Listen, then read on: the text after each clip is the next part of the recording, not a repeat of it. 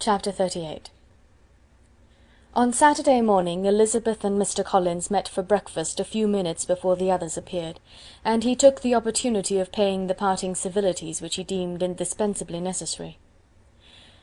"I know not, Miss Elizabeth," said he, "whether Mrs. Collins has yet expressed her sense of your kindness in coming to us, but I am very certain you will not leave the house without receiving her thanks for it. The favour of your company has been much felt, I assure you. We know how little there is to tempt anyone to our humble abode. Our plain manner of living, our small rooms and few domestics, and the little we see of the world, must make Hunsford extremely dull to a young lady like yourself but I hope you will believe us grateful for the condescension, and that we have done everything in our power to prevent your spending your time unpleasantly." Elizabeth was eager with her thanks and assurances of happiness. She had spent six weeks with great enjoyment, and the pleasure of being with Charlotte, and the kind attentions she had received, must make her feel the obliged. Mr. Collins was gratified, and with a more smiling solemnity replied: "It gives me great pleasure to hear that you have passed your time not disagreeably. We have certainly done our best, and most fortunately having it in our power to introduce you to very superior society, and from our connection with Rosings the frequent means of varying the humble home scene, I think we may flatter ourselves that your Hunsford visit cannot have been entirely irksome. Our situation with regard to Lady Catherine's family is indeed the sort of extraordinary advantage and blessing which few can boast. You see on what a footing we are. You see how continually we are engaged there. In truth, I must acknowledge that, with all the disadvantages of this humble parsonage, I should not think any one abiding in it an object of compassion, while they are the sharers of our intimacy at Rosings." Words were insufficient for the elevation of his feelings, and he was obliged to walk about the room, while Elizabeth tried to unite civility and truth in a few short sentences.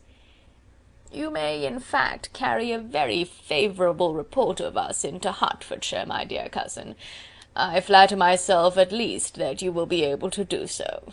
Lady Catherine's great attentions to Mrs. Collins have been a daily witness of, and altogether I trust it does not appear that your friend has drawn an unfortunate... Uh, but on this point it will be as well to be silent. Only let me assure you, my dear Miss Elizabeth, that I can from my heart most cordially wish you equal felicity in marriage. My dear Charlotte and I have but one mind and one way of thinking. There is in everything a most remarkable resemblance of character and ideas between us. We seem to have been designed for each other." Elizabeth could safely say that it was a great happiness where that was the case, and with equal sincerity could add, that she firmly believed and rejoiced in his domestic comforts. She was not sorry, however, to have the recital of them interrupted by the lady from whom they sprang. Poor Charlotte! it was melancholy to leave her to such society, but she had chosen it with her eyes open, and though evidently regretting that her visitors were to go, she did not seem to ask for compassion. Her home and her housekeeping, her parish and her poultry, and all their dependent concerns, had not yet lost their charms. At length the chaise arrived, the trunks were fastened on, the parcels placed within, and it was pronounced to be ready.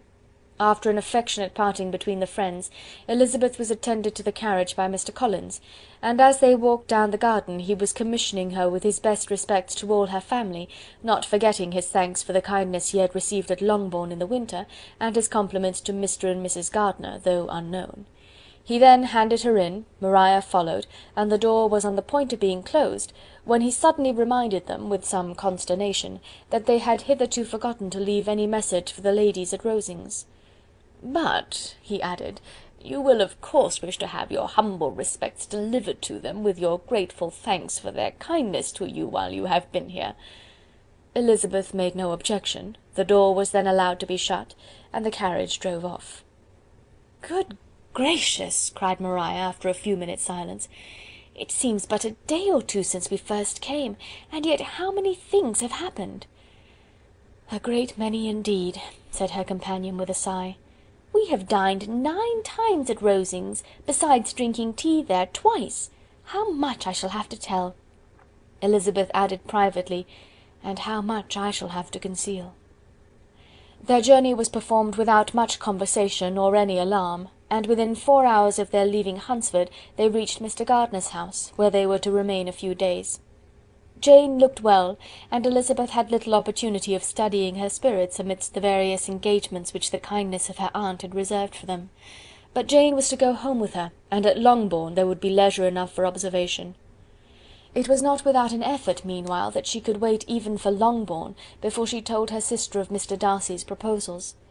To know that she had the power of revealing what would so exceedingly astonish Jane, and must at the same time so highly gratify whatever of her own vanity she had not yet been able to reason away, was such a temptation to openness as nothing could have conquered but the state of indecision in which she remained as to the extent of what she should communicate, and her fear, if she once entered on the subject, of being hurried into repeating something of Bingley which might only grieve her sister further. Chapter XXXIX.